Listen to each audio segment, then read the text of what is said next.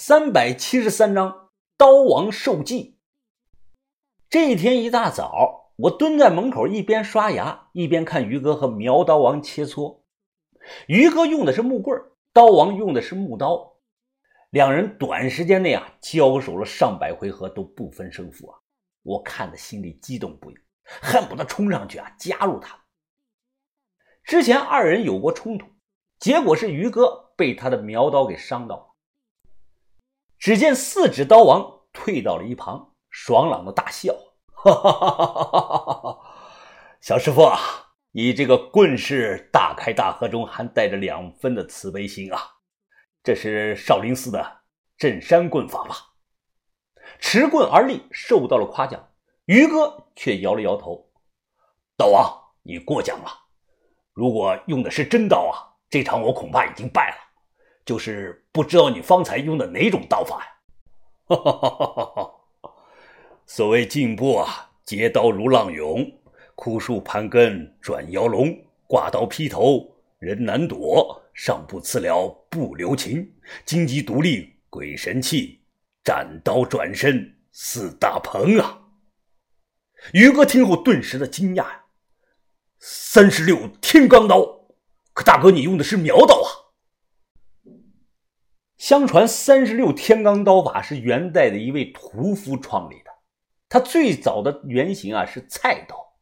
别想瞧这个菜刀啊，实战效果和杀伤力很牛逼的。其实，四指刀王认真的为于哥解惑：苗刀也好，菜刀也罢，万变不离其宗啊。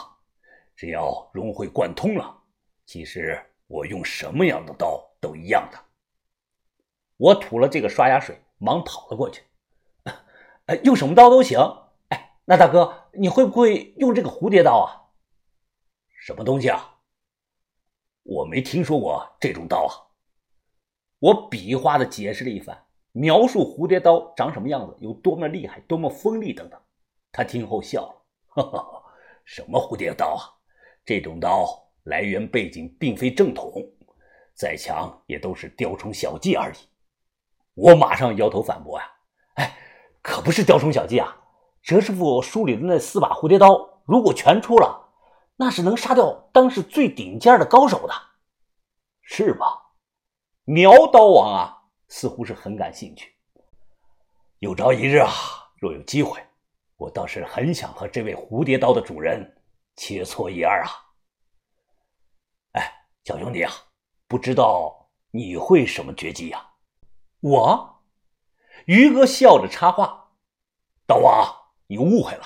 其实啊，云峰他不会武功，他和我们的把头一样，行走江湖靠的是谋略和头脑。”于哥指了指自己的脑袋：“于哥，你乱说啊！我怎么不会呢？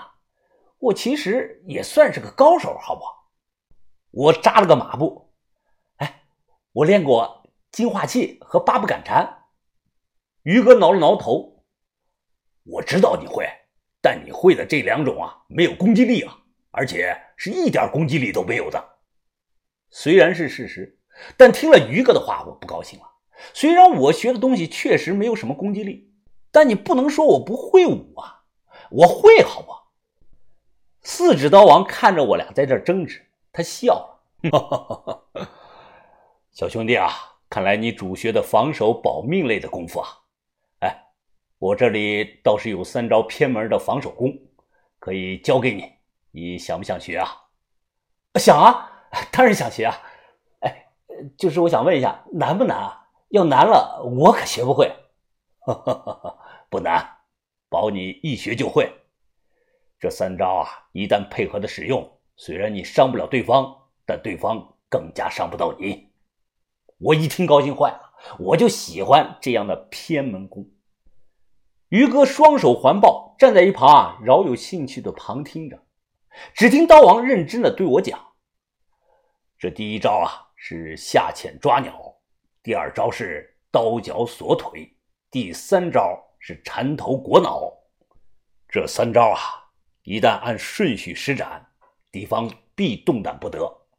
现在我们来实际演练一遍。”我刚摆好这个架势，哎，人就冲了过来。速度非常的快，他一拳直奔我面门攻来，我下意识的扭头闪躲。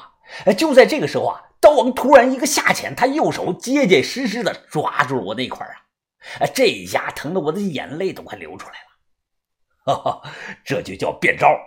不等我做出后续的反应，他一把将我扑倒在地，双腿像这个剪刀一样夹住了我的双腿，同时他双手成了这个环抱状，紧紧的勒住了我的脑袋。这一下让我浑身动弹不得，喘不过气呀！这，我拼命的拍打着他的胳膊，示意啊赶快松开，快要被憋死了！我，小兄弟啊，我这三招怎么样？起来后啊，重要的部位仍然是隐隐作痛，我大喘着气呀，啊，我啊厉呃厉害呃太厉害了，我根本动不了。于哥在旁边忍不住的夸奖：“云峰啊，这三招虽然看样子不怎么好看，但在实战中确实很有作用啊。”缓了一阵，我对四指刀王是抱拳道谢，感谢他传了我三招。于哥都承认了，刀王实打实是一位隐士的大高手。将来有这样的高手护着范神医游历天下，他的安全我也放心了。中午吃过饭，我罕见的找来了笔和纸，趴在桌子上是写写画画。哎，疯子，写什么呢你？豆芽仔进来问我，我抬头看了他一眼，写书呢。我准备以后抽出空闲的时间写本书出来。豆芽仔看着我，眼珠子瞪得都快掉下来了。我操！我操！这你他妈还写书呢？真是他妈笑死我了！你想死是吧？老子怎么就不能写书了？不是啊，疯子，疯子！哎呀，豆芽仔抹了抹眼泪哎呀，你你以为你是范神医啊？人家可是他妈大学生啊！你他妈小学生，你写个毛书啊！你你你写天书吧你！豆芽仔真是狗眼看人低啊，懒得跟他吵。我低下头，继续的写写画画。范神医要写一本新范氏医方，将来他的范氏医方说不定能流传千古啊！这给了我启发，我也想抽空写一本《万宝全书》出来。这本书啊，将囊括天下所有少见的文物古董，包括八大类，有各朝代的玉器、木器、瓷器、青铜器。金器、银器、石器、陶器，实物呢？比如像妙音鸟、青铜小庙、玉温明、龙龟驼碑、黄肠题凑、五连魂瓶，各种长相奇特的这个镇墓兽等等。这些东西是什么样子的呢？它的外观特征、年代价值，我想啊，都写到这个万宝全书里面。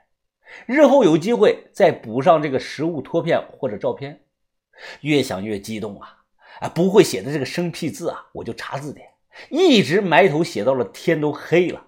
我写了三百多个字出来。豆芽仔跑了进来，我靠！哎，疯子，哎，你还在写啊？哎，你认真的？废话，你以为我在玩呢？豆芽仔突然笑呵呵的，嘿嘿，哎呀，话说啊，最近手痒痒了没有啊？怎么了？